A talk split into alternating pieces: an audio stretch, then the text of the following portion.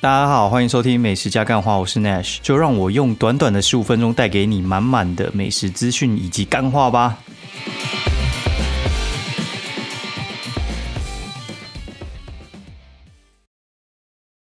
Hello，大家好，欢迎收听《美食加干话》第二季的第八十一集，我是 Nash 啊。然后大家好，然后 Boss 我就不讲了，谢梦工他们现在也不讲 Boss，我觉得浪费时间啊。然后 反正呢，今天。今天星期几啊？今天星期四吧。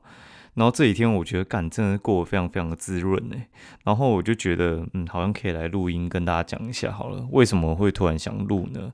其实就是今天心情比较好一点啊。然后再来的话，就是我朋友刚才就好朋友他就敲我那边说，哎，就是他刚才加班加到十点，然后觉得很厌世，因为他有两个小朋友啊，然后呃，老婆。做会计师，然后他做那种死死公务员。但死公务员其实，你知道死公务员其实蛮辛苦的嘛？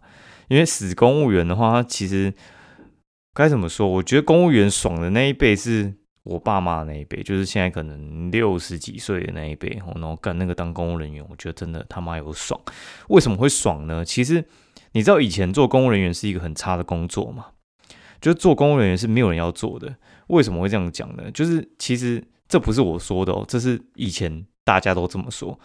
你就去想，他为什么会有十八趴？就是不是那种优存十八趴吗？为什么呢？哦，因为 就是以前公务人员他们福利很差，就没人要做，所以就是会开这种就是很很夸张的利率给人家。哦，不过听说以前十八趴的时候呢，以前呃一般的利率可能也就也有十几趴，所以十八不算特别高。只是我们的利率调回来。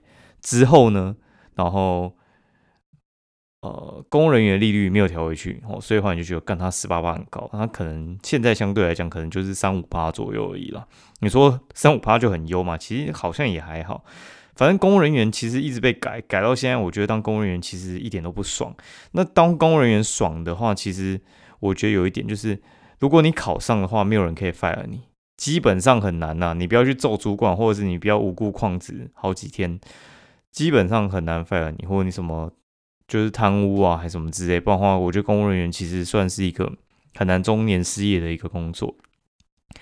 那做公务人员，我觉得他妈的年轻一辈，如果说这几年才考进去哦，干真的是很辛苦。因为我觉得公务人员该怎么说啊？我觉得呃，他们那一群老的代退的时候啊，他以前就爽惯了，然后现在就是你在苦啦，因为他就会把事情全部往下丢嘛，然后。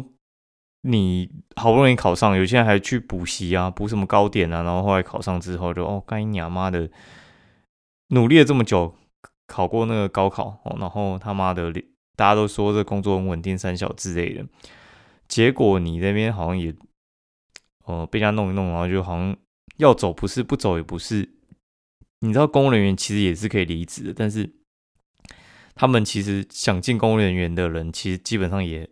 不太会想离职，尤其是像我朋友他们做了快十年的吧，因为十年在网上算那个中跟缝，可能其实你已经熬了可能三分之一、四分之一的时间了，已经有那个沉没成本先下去，而且你公务员出去找工作，其实呃老实讲没那么好找了。虽然我觉得他工作能力是还蛮强的啦，只是呃如果说你出去找工作，然后说你以前是公务员，就跟你出去找工作说我以前是当军人一样，就是人家不会觉得说你那个真的是什么经历。因为就是说，哦，你那个都躲在就是国家的那个国家机器里面，然后做一些就是没有什么行政压力的事情。然后因为像私人企业就比较竞争嘛，私人企业其实我觉得就是直接凭实力啊。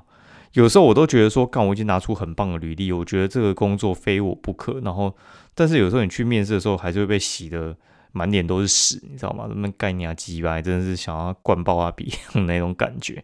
就是面试官他们会一直在羞辱你，觉得说啊，你这个之前的经历没用。就算他们觉得有用，但是他也是要洗你，然后让你没有什么自信，这样你的那个薪水才不会开得太高。反正啊，外面那个广告略找的事情啊，还有一些有啊，不是夸劣，光怪陆离。妈乱用成语，对不起。就是光怪陆离的事情真的非常非常的多啊。就是我觉得。外面找工作其实就是没有那么好找，然后而且私人企业其实就是很现实哦，像走在比较前端的一些哦，像什么数位产业啊这种的话，他们都希望用一些年轻人啊，对啊，你看像我们在写部落格，然后在录 podcast，然后。可能在更年轻的人，他们用 IG，然后现在可能在听 Clubhouse 之类的。我觉得其实每个年代玩的东西都不太一样的。那如果说我们的消费主力的族群总是在十八、三十四这一段，然后或者是可能好，我们在往上拉，可能到四十四，那等于是说，你如果是过了那个年龄段的话，你其实很难了解到就是这个年龄区间的人在想什么。所以你走在那种就是比较数位年轻的产业里面的时候，他们反而比较不容易要你。那怎么办呢？其实我觉得。做到最后的话，大家都是，如果你一开始做那种比较数位产业的东西的话，你可能会想要转型，转去做一些比较传统的东西。那些东西的话，可能可以做比较久。哦，像什么东西，就是哦卖吃卖喝的啊，干那个十八岁卖跟你七十岁卖东西，其实七岁有时候还比较有优势。对你可能知道那个口味要怎么拉之类的，然后年轻人可能就是多你个体力而已。反正我觉得。为什么讲这个呢？哦，我觉得主要应该是说，我觉得工作如果说让你觉得非常非常的累，然后，呃，我觉得其实就是可以用一句话来解释的，就是工作它其实可以有压力，但是不能不喜欢。因为我觉得你如果说不喜欢这件事情的话，其实我觉得会蛮严重的。然后不喜欢这件事情的话，它其实就是有点像是谈恋爱的时候，你就不喜欢你这个人了，我就不喜欢你了。干，我看你什么都不太对哦，就是他就算是一。呃，你的主管，然后跟你讲一个就是你本来就该做的事情的，然后但是你就不喜欢，你就不想要做，你应该说你不是不想做，你就是不喜欢这个工作的时候，交代你再合理的事情你也做不下去。那我觉得，呃，就算做完之后，你的呃心里也会有点，我觉得有点生病啊。所以话，通常有几个方式啊，要么你就是自己想办法，哦。设计游戏有点像设计游戏啊，设计游戏这个东西，但是我觉得也不是每个人都可以哦。之前有人在教我当业务的时候，就说什么哦，呃，你你们那一组的那个业务人很少啊，然后你又是最强的，然后你要往上比，你也没得比。所以话，有点像是我这个月做两百万，我下个月我就设定我自己，我想要突破我自己做两百五，干他用这样来跟我讲说什么你要挑战自己，我就觉得干你娘白痴，你知道吗？就是我觉得这个东西对别人。哦，有些是不，就是不能用的，因为有些人是喜欢挑战自己，但我我没有那么喜欢挑战自己。为什么呢？因为我知道挑战自己完之后，因为跟我讲这句话是老板，他如果叫我做两百五之后呢，他之后说你第一标就是两百五，你做两百五可能才拿到以前你做两百的奖金。妈的，干谁要做上去，我都每个月都做刚刚好，超过一点这样子，然后上下起伏。对，但是如果说是有些人他们是吃这一套的话，你可能可以这样子做。对，反正我个人觉得，其实讲白了啦。然后，如果说这个东西你不喜欢，然后再的话，他钱又不多，那我还真不知道说到底在那边要干嘛。因为我觉得，呃，人生其实就还蛮短的啦。然后能做喜欢做的事情的话，其实就做吧。哎呀，然后我最近其实我三月跟二月底的时候，我在实行一件事情，就是我上次讲，就是我来。降低我的工作量，然后我去做我喜欢做的事情，然后我觉得还蛮开心的，真的蛮开心的。就是，呃，我现在可以做一件做比较有效率哈，就是有点像是我如果说像哦我可能去基隆一整天，然后狂吃十几家，我原本啊，我原本可能一天只能写一篇文章，然后我可能做我喜欢做的事情，我可以回来，我可以突然一天生个三四篇出来。我最近产量真的是暴增诶，就是我觉得当你喜欢一件事情的时候，那个能量就是会出来。诶，就是如果说你是应付的时候，我觉得呃你很难把事情做得好了。对，所以话如果说你只是在应付工作的话，然后呃你假装工作，他假装付钱给你哈，然后反正就是这种事情，我觉得嗯有时候我很难。很难跟人家讲得通，是因为有时候我们比较难理解，说他背后他可能要背房贷，或者是要背什么，然后换工作比较难什么之类的。但是我觉得，我们以就是如果说你都没什么压力，然后你是可以自由换工作的话，我觉得真的是不用为了一些小钱卡在一个不喜欢的事情上面。但是我觉得，就算讲了，还是有人会这样做哈。反正我觉得就是，如果说你们呃有。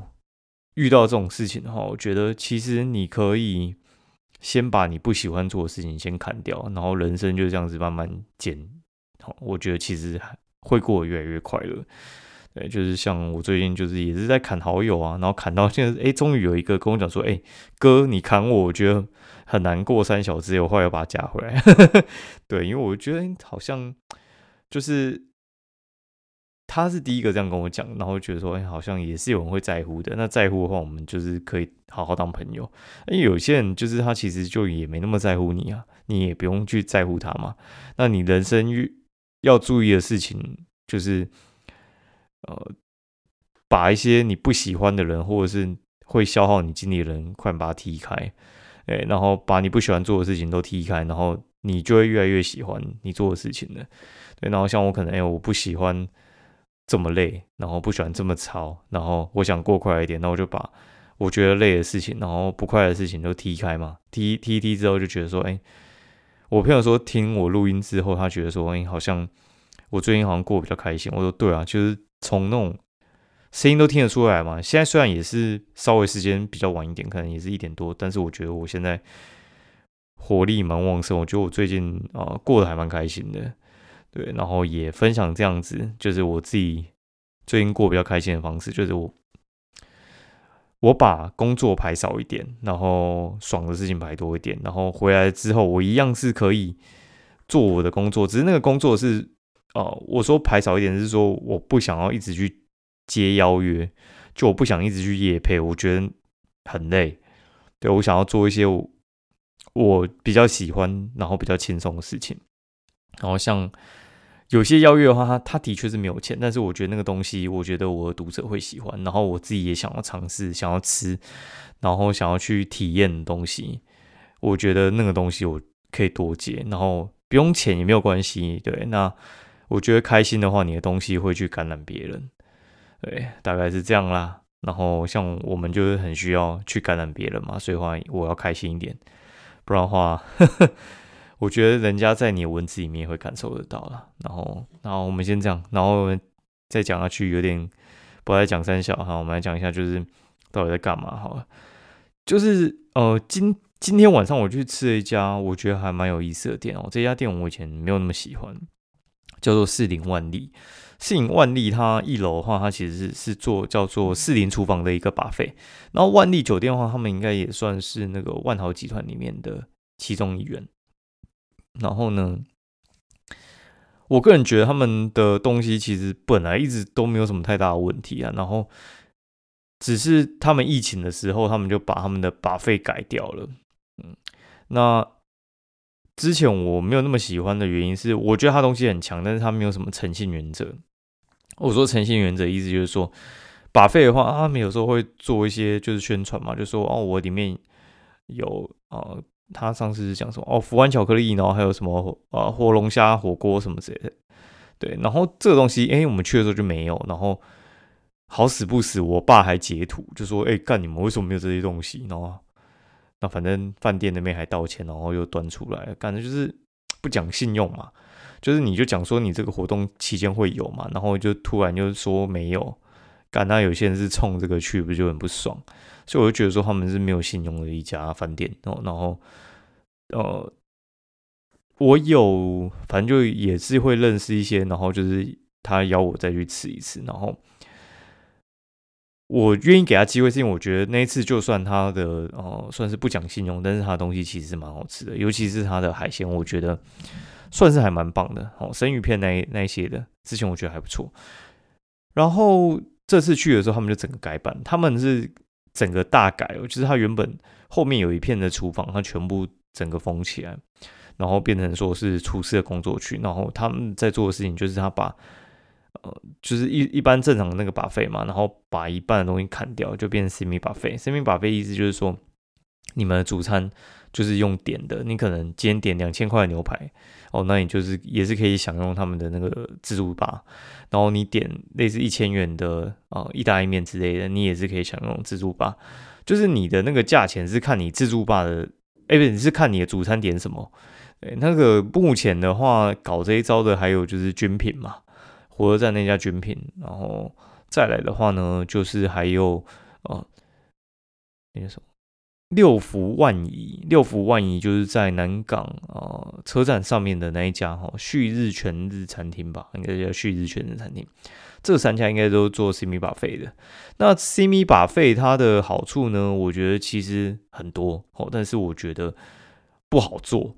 为什么说不好做呢？因为 C 米把费的话，它其实我觉得对有些人他们脑袋是转不太过来，他就觉得说哦，你那东西好少，这样不划算什么之类。但是对我来讲，我觉得还蛮好的，因为呃，我个人是喜欢吃比较精致的东西。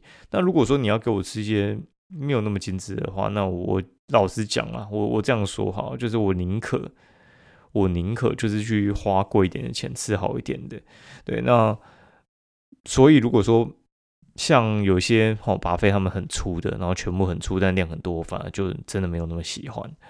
对，那我可能 就是进去喝可乐的，对，就是像凯撒那样哦，凯撒应该是我。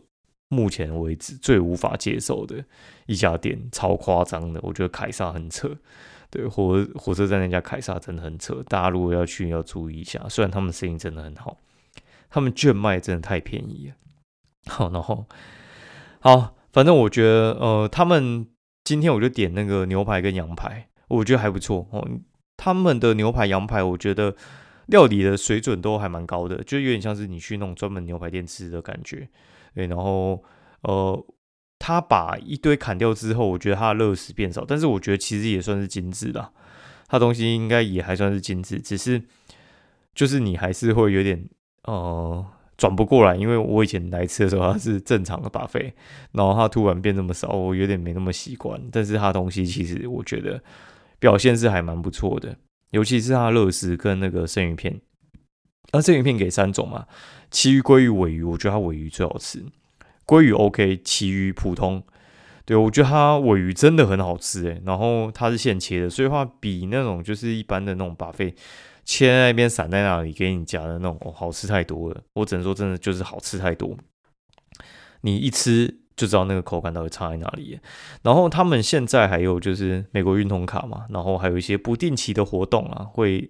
做一些折扣，美国运通卡是买一送一吧？买一送一干，我觉得 干很爽诶。买一送一我一定会去吃啊。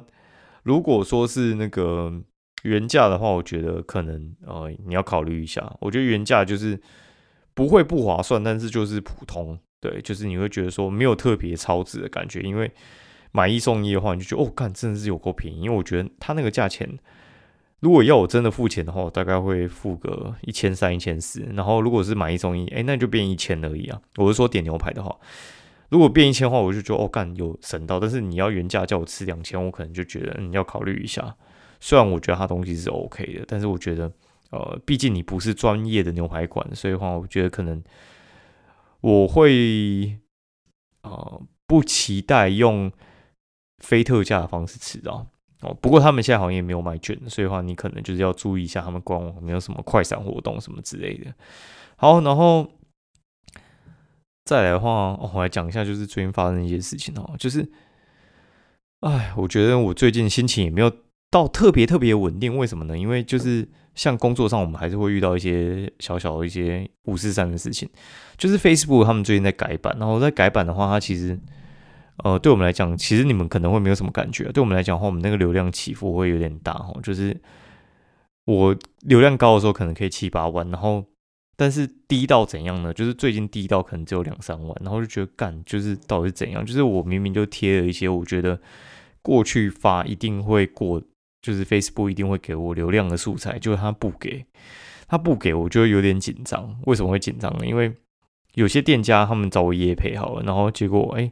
是看中我可能呃扩散力很高，然后去付这笔钱的，然后就哎写下去干，好像就是生意没有变好，你你就觉得说你好像会承担一些就是成效上的压力，然后但是过了三天之后他又突然还我，对，那反正我觉得他们也是在测试啊，然后我觉得这个东西就很像我们现在做业绩，然后就是你可以控制的你就控制啊，不能控制的就是老天在控制啊，如果老天在控制，你就是把你自己呃做好。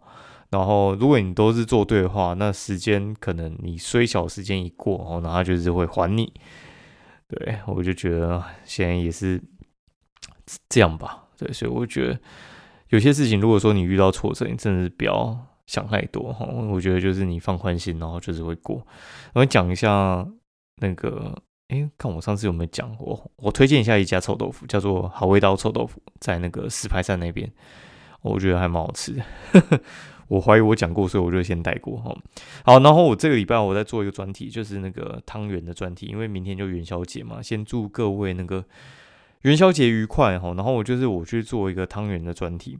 那汤圆专题呢，为什么我想做汤圆专题？就是因为我觉得，呃，人总是要做一些快乐的事情，所以我觉得汤圆专题应该是有人会喜欢的。然后我自己也想要试试看，因为我觉得。元宵节冬至就是要吃汤圆啊，然后这我觉得是蛮华人的传统嘛。那我就挑了几家汤圆店，然后跟大家分享一下好了。我简单讲一下，就是我这这几家是我自己呃去刷的啦。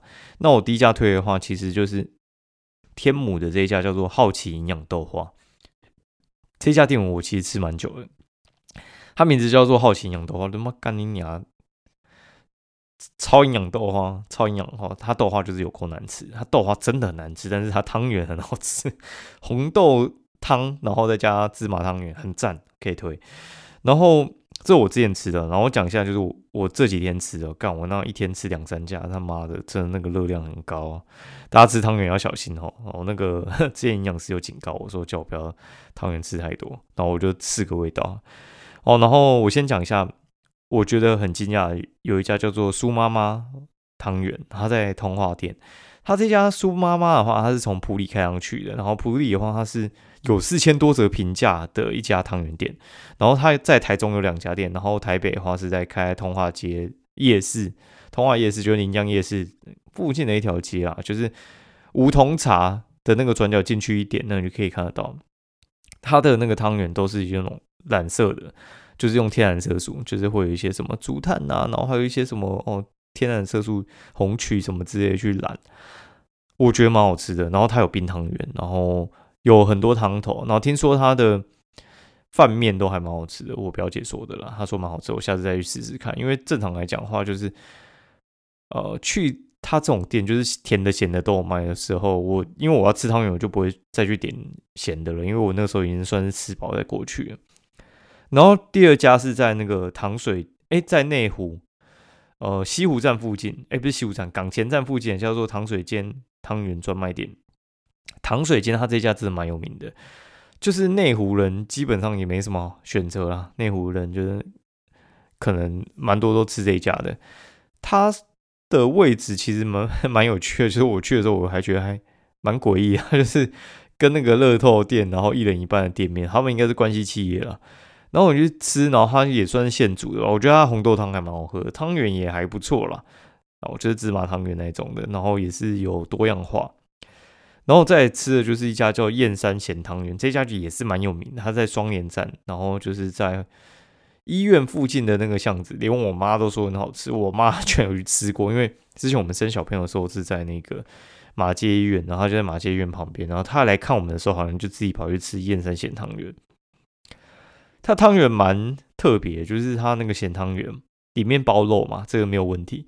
然后外面的那个汤呢，居然是有点用那种就是什么猪肝汤哦，就是你可以煮猪肝、小肠啊、粉肠啊之类的，看你喜欢什么加什么。八十五块吧，然后我觉得味道其实汤有点稍微偏油啊，油葱酥的味道比较重，但是它的咸汤圆是蛮好吃的。然后再来的话，就推荐一家叫豆夫人红豆汤。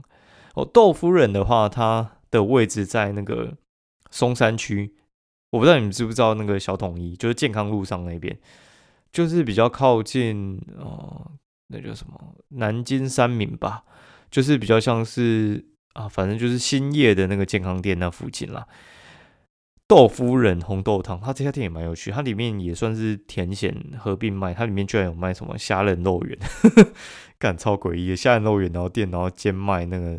就是汤圆店很有趣，然后他还有卖豆花，他豆花好像是大众啊，然后汤圆是顺便买。他汤圆就我觉得就一般，也还不错，但他是用那种花生汤，花生汤还不错喝，我的那个热量很高，大家要小心。然后他的豆花我觉得还不错吃，但肉圆我就没吃。然后肉圆好像还蛮多人是针对他肉圆去店里面吃的。他们这好像是说开在那个延寿街那边开了三四年，再搬去现在的位置。我觉得可以推啊，松山区的朋友可以注意这一家，然后再的话，就是有一家也算蛮有名的，叫做玉品园冰火汤圆。它玉品园冰火汤圆呢，这家店其实是有得过米其林餐盘的，就是米其林必比登的那个奖项有搬到这一家哦。那他们得奖的店是他们的本店，在通化街。那通化街那家本店呢，他后来又开了两家店，一家在大安，一家在士林。对，然后呃，他们的。我该怎么说呢？他们其实我觉得真的蛮好吃的。主要要去吃的话，是要吃它的酒酿啦。然后你可以做那个什么酒酿蛋的那个汤圆哦。那酒酿蛋的话，其实我觉得这东西，我觉得还是有一家最好吃，就是嘉义的流汤圆哦。干那个真的是超级好吃的，好吃到不讲武德，超级好吃。它而且它酒酿超级香。然后我觉得玉品园的差那么一点，但是也不错了。然后他们的那个，呃，我觉得汤圆是现煮的，然后它有芝麻跟花生汤圆，你可以叫它各半，它六颗卖你一百哦，就是你就是哦，那叫什么酒酿蛋，然后汤圆，然后你还可以叫它混搭，我觉得还不错。对，然后另外一家叫做基隆全家福元宵吼，然后这家店的话是在庙口附近，也是很推，它也是卖酒酿蛋那种为主的。我觉得都不错啊，然后明天就是元宵节，然后祝大家佳节愉快，然后去赏灯。对，好，今天节目就到这边后希望大家过得身体健康，发大财，然后心情愉悦，然后过自己的每一天，不要明天挂掉之后觉得，哎，自己好像今天妈的为什么在加班呢？觉得很痛苦之类的哦，千万不要。那喜欢我们节目的话，欢迎就是呃，就是。Apple Podcast 啊，或 N N B 三啊，上面就是留言，或者是就是帮我们点点评价，或推荐给你朋友都 OK 哦，拜拜。